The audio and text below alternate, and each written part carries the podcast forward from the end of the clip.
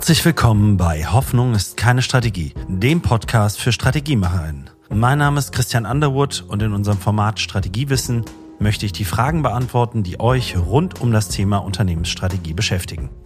In dieser Folge geht es darum, wie du mit OKRs, Objectives und Key Results die PS der Strategie auf die Umsetzungsstraße bekommst. Oder anders gesagt, wie du OKR im Strategieprozess nutzen kannst, um die Brücke von der Entwicklung der Strategie zur Implementierung zu schlagen. OKR ist dabei kein neues Konzept. Und vielleicht haben schon viele von euch davon gehört und ja, können sich aber vielleicht gar nichts Konkretes darunter vorstellen, was das jetzt bedeutet, OKR und auch nicht, welche ja, Power oder Kraft in den OKRs liegen kann. Objectives und Key Results, vielleicht dazu gesagt, das ist die Abkürzung und mit Akronymen, da tun wir Menschen uns dann immer gerne schwer. Aber am Ende geht es um Ziele und Schlüsselergebnisse, um diese Ziele zu erreichen. John Doerr hat OKR damals von IBM mitgenommen und mit den Gründern von Google dann auch bei Google eingeführt. Dort ist das System auch groß etabliert und dann auch in die ganze weite Welt getragen worden. Ist ein Konzept, das aber nicht nur für Startups geeignet ist, sondern auch für große, komplexe Organisationen. Hier wäre es einfach wichtig, zu schauen, wie kann OKR einen absoluten Wertbeitrag für euch leisten. Und da wir hier ein Strategie-Podcast sind, haben wir den Fokus mal auf den Punkt gelegt, wie ihr OKRs in eurem Strategieprozess nutzen könnt. Es ist ein Führungsinstrument, mit dem ihr zielbasiert euer Unternehmen, eure Teams oder euch selbst besser und zielgerichteter steuern könnt. Dabei steht das O, ich habe es eben schon gesagt, von OKR für Objectives, also qualitative Ziele, und das KR, also für quantitative, messbare Schlüsselresultate. Klingt erstmal nicht so revolutionär, die Magie entsteht dann aber in der sehr konsequenten Anwendung in drei Monatszyklen der OKR-Sets sowie einer angepassten auf die Zielsetzung oder Zielverfolgung orientierten Meeting-Routinen, die dann auch noch mit einem wöchentlichen Tracking des Fortschritts dann einhergeht. Und das passiert dann auch häufig gerne entweder in Excel oder auch in passenden digitalen Tools für sowas. Da ist die Auswahl auch wahnsinnig groß. Können wir auch ein paar nochmal gerne in die Show Notes packen für euch, wie ihr das dann auch nochmal tracken könnt, weil ist wichtig, dass auch Transparenz im Team darüber herrscht, wo die Ziele stehen, was die Ziele von allen sind, worauf alle gemeinsam einzahlen wollen. Und ja, da sind wir auch schon bei der Frage, was bringt denn dieses OKR? Es ist schön, wenn alle einfach sehen, wie sie individuell einen ganz konkreten Beitrag für ein gemeinsames größeres Ziel beitragen können. Und dies trägt dann zur einen Seite zur Sinnstiftung bei, bei den beteiligten Führungskräften oder Mitarbeitern und auf der anderen Seite aber zu einer wirklich sehr konsequenten Zielverfolgung. Und das ist immer sehr, sehr schwer. Wir wissen, wir können die schönsten Strategien aufschreiben und auch sagen, was wir nicht tun wollen. Aber wenn es dann am Ende darum geht, uns dran zu halten und ähm, das immer wieder nachzuverfolgen, da liegt dann auch der Schmerz, das Ganze weiter anzugehen. Was jetzt OKRs konkret im Strategieprozess betrifft, äh, setze ich persönlich OKRs sehr, sehr stark dann bei der Entwicklung schon ein. Also sprich im ersten großen Workshop, den wir immer machen, im sogenannten Zielbild unseres Strategy Frames geht es schon um OKRs. Jetzt starten wir aber natürlich nicht mit den OKRs, nachdem wir dann eine Situationsanalyse uns angeschaut haben, eine Impact und auch Value Proposition formuliert haben. Das sind zwei ganz, ganz wesentliche Elemente, die sozusagen unsere Guidance für die Strategie geben, also einmal das nachhaltige Nutzenversprechen und auf der anderen Seite das Kundenwertversprechen. Und wenn wir dann auch nochmal einen klaren Wettbewerbsfokus, also Markt, Kundensegmente und Portfolio definiert haben, dann geht es darum, welche ganz konkreten Ziele wir erreichen wollen und welche Ziele wir verfolgen wollen, um diese Value und Impact Proposition und auch diesen Wettbewerbsfokus in die Realität umzusetzen. Und hier kommen die OKRs einfach dann ins Spiel. Sie können als die Prioritäten verstanden oder gesehen werden, die wirklich einen entscheidenden Unterschied für das Unternehmen machen bei der Erreichung der neuen Strategie beziehungsweise deren Umsetzung. Wie gehen wir dabei konkret vor? Ich habe es gesagt, im ersten großen Strategieworkshop entwickeln wir die schon mit zum, ähm, ja, eigentlich zum Abschluss dann fast des Workshops. Entwickeln wir dann ein allererstes OKR-Set für das gesamte Unternehmen beziehungsweise natürlich für den Geltungsbereich, den die Strategie haben sollte, die wir hier entwickeln. Also das kann natürlich auch ein Geschäftsfeld sein, es kann eine Region, ein Land oder eine Business Unit oder auch eine Funktion sein, zum Beispiel IT.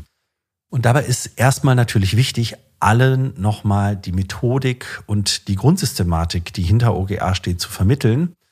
Aber die Erfahrung zeigt, wenn diese drei Buchstaben, wenn das Akronym OKA auftaucht, dann ähm, schafft das erstmal nicht mehr Klarheit. Und äh, deshalb empfehle ich auch, äh, jetzt hier nicht zwei Tage OKR-Seminar dann im Strategieprozess erstmal zu machen. Denn ähm, wir Menschen sind eigentlich grundsätzlich darauf angelegt, Ziele zu verfolgen und uns auch welche zu setzen. Das wollen wir auch gerne.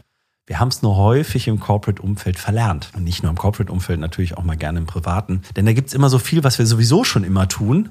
Und das hinterfragen wir nicht. Und dafür ist OKR eigentlich auch ein sehr, sehr schönes Mittel, Dinge wegzulassen in Zukunft. Zu schauen, wo setze ich meine Ressourcen wirklich zielgerichtet für die ganz, ganz wesentlichen äh, Objectives, also die qualitativen Ziele ein, um die Strategie zum Leben zu erwecken. Und ja, die hier dann gesetzten OKRs sollten dann nicht erstmal keine reinen drei Monats OKRs sein. Das ist so der normale OKR-Zyklus, in dem man sich die Objectives und die Key Results immer wieder anschaut, schaut, wie weit ist man in der Zielerreichung gekommen, sondern hier kann es durchaus im Strategieprozess Sinn machen, eine größere Reichweite zu haben, also sogenannte Stretched Goals, die auch über zwei, drei Jahre, also sozusagen die Gültigkeit der Strategie formuliert werden können, oder sogenannte Moles, Midterm Goals, die dann mit einem Jahr Gültigkeit laufen. Denn wenn in der Hauptstrategie dann schon nur drei Monatsziele verankert werden, dann kann es doch relativ schwierig werden. Entscheidender wäre dann, die Moles oder die Stretched Goals dann nochmal zu übersetzen in einem nächsten Schritt in ambitionierte drei Monatsziele und OKR-Sets, die dann äh, natürlich sehr, sehr hilfreich sein können, die zu entwickelnden Maßnahmen in die Handlungsfelder zu sortieren und äh, dann auf eine drei Monatsschiene zu legen. Also ganz, ganz wesentlicher Punkt. So gelingt es dann auch, mit den OKRs eine Brücke zu bauen vom Zielbild in die Handlungsfelder, wo dann konkrete Maßnahmen entstehen wollen und dann auch zielgerichtete Maßnahmen mit adäquatem Ressourceneinsatz geplant werden können. Ja, und hier liegt dann auch ja natürlich häufig der Erfolg der Strategie begraben, denn äh, wir wissen das alle, wenn der Entwicklungsprozess, der kann noch so schön sein, der kann auch schmerzen, den machen wir natürlich auch häufig neben dem Tagesgeschäft, aber wenn es dann darum geht, von der Corporate-Ebene zum Beispiel eine Kaskadierung hinzukriegen auf die Länder, auf die einzelnen Business Units und dann auch Nachweis zu führen, welche Maßnahmen auf welche Prioritäten beziehungsweise welche OKRs einzahlen und wie sie dann auch helfen, die Strategie in Realität umzusetzen, dann beginnt eigentlich der große, richtige und wichtige Spaß, der hier eingesetzt werden kann. Und das ist dann häufig auch je nach Größe und Komplexität der Unternehmung dann auch ein sehr diffiziles Unterfangen, was heute häufig auch nur mit äh, Softwareunterstützung gelingen kann. Aber in einer inhaltlichen Steuerung kann es über die OKRs funktionieren. Und das ist eigentlich das viel, viel Schönere, als es nur zu tracken in einem Tool, sondern auch wirklich sich Zielsetzungen zu geben und nicht nur einfach zu schauen, welche Maßnahmen setzen wir in welchem Zeithorizont um, sondern welchen Beitrag wollen wir leisten, welche Wirkung wollen wir erzeugen, welche Ziele wollen wir verfolgen. Und ja, was hat das jetzt alles dann auch mit Agilität vielleicht zu tun, die ja auch vielfach beschrieben wird, dass es die immer mehr im Strategieprozess oder auch in Unternehmensstrategien braucht. Ich glaube, da liegt mit Sicherheit dann neben der Sinnstiftung äh, für das Ganze und der konsequenten Nachverfolgung liegt dann nochmal der, fast der größte Nutzen der OKR, denn sie schaffen zum einen Verbindlichkeit auf das, was festgelegt wurde, zum anderen aber ist es ein ganz, ganz schöner Vorteil gewisse Flexibilität zu haben über das Thema drei Monate und hier eine, eine andere Steuerungsinstanz und Möglichkeit zu haben, dann nochmal Dinge anzupassen und zu verändern. Das heißt nicht, dass die ganze Strategie verändert werden muss. Und das äh, ist auch immer ganz wichtig und ich sage das auch immer. So agil sollte die Strategie nicht sein, denn dann wird sie niemals zum Leben erweckt und es wird kein Kunde jemals von dieser Strategie erfahren. Aber sich alle drei Monate zu schauen, wo sind wir wie weit gekommen in der Zielerreichung und sind das noch die richtigen Ziele, die wir verfolgen, oder müssen wir sie adjustieren?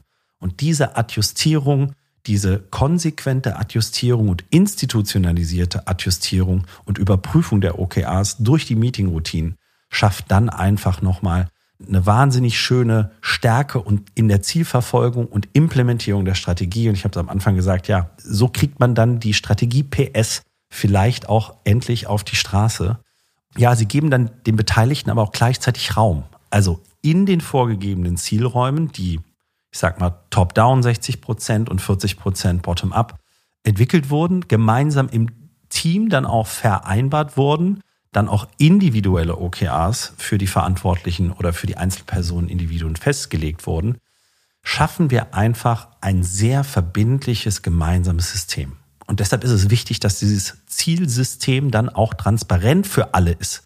Das heißt, ich kenne die Ziele meines Kollegen und die zahlen hoffentlich auch auf ein gemeinsames Teamziel ein, das wir haben, zum Beispiel im Führungsteam.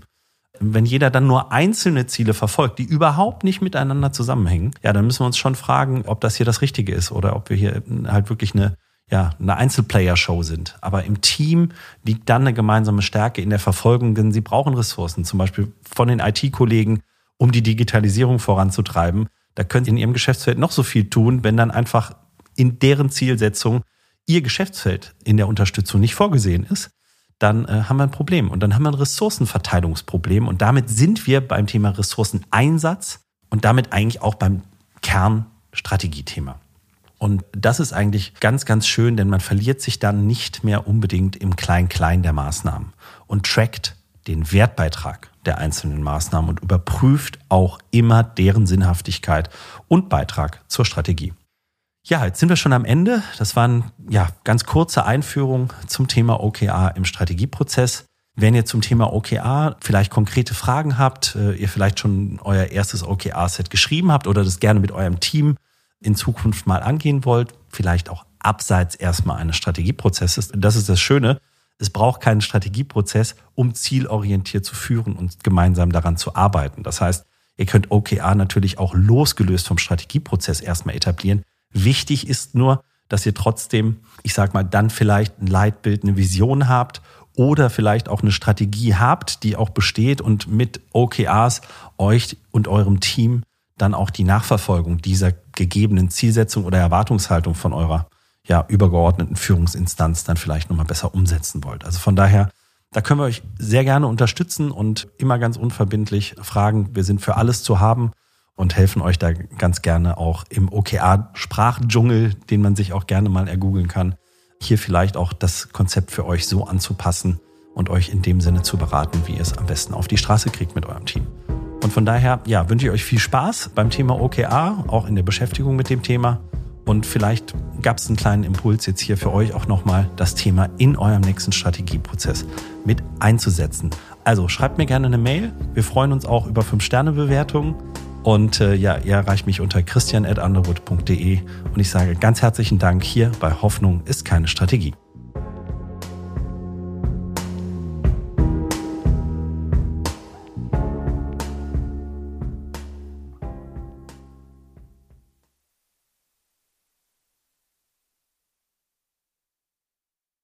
Werbung am 16. Mai ist es wieder soweit. Unser Strategy Summit findet statt. Die Strategiekonferenz für echte Strategiemacherinnen im deutschsprachigen Raum. Dafür haben wir wirklich ein tolles Programm zusammengeschraubt mit echten Strategiemacherinnen von der Front, die euch zeigen werden, wie ihr Strategie digital noch einfach besser machen könnt. Dafür haben wir unter anderem Speaker wie Mark Pollock, CEO der Tränkwalder Gruppe und Rüdiger Rath, CEO der Kencom Gruppe mit am Start in Düsseldorf bei Infosys im Tech and Innovation Center. Was müsst ihr jetzt noch tun? Geht auf unsere Seite, findet ihr auch in den Shownotes www.strategy-summit.de und sichert euch jetzt euer Ticket mit dem Gutscheincode Community10. Community, alles groß geschrieben und 10 als Ziffer. Wir freuen uns auf euch. Wir sehen uns in Düsseldorf. Ende der Werbung.